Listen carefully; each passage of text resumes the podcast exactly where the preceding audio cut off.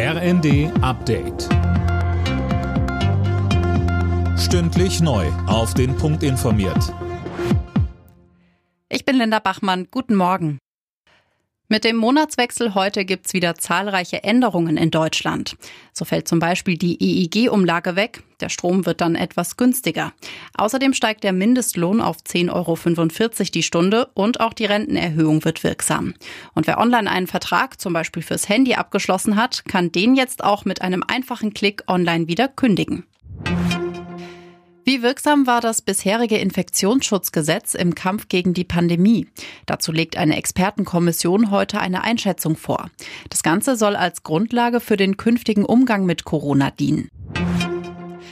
Ein Waffenstillstand im Ukraine-Krieg ist weiter unwahrscheinlich. Das hat Außenministerin Baerbock zum Abschluss des NATO-Gipfels in der ARD gesagt.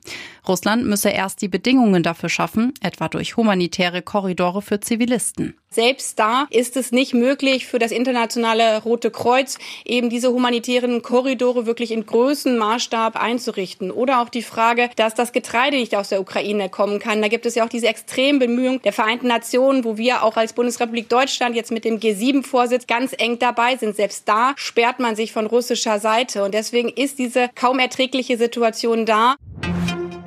Der Bund soll die Länder bei der Weiterentwicklung der Kitas auch künftig finanziell unterstützen. Das fordert die Diakonievorsitzende Lohheide mit Blick auf den Haushaltsentwurf der Bundesregierung. Darin fehlen zugesagte Gelder für die frühkindliche Bildung. Ohne die Mittel würden die Angebote schlechter, so Lohheide. Mit dem Einzelfahren startet heute im dänischen Kopenhagen die Tour de France.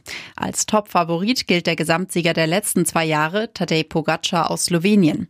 Auch neun deutsche Fahrer sind dabei, unter anderem Lennart Kemner kann sich durchaus Hoffnungen auf einen Tagessieg machen. Alle Nachrichten auf rnd.de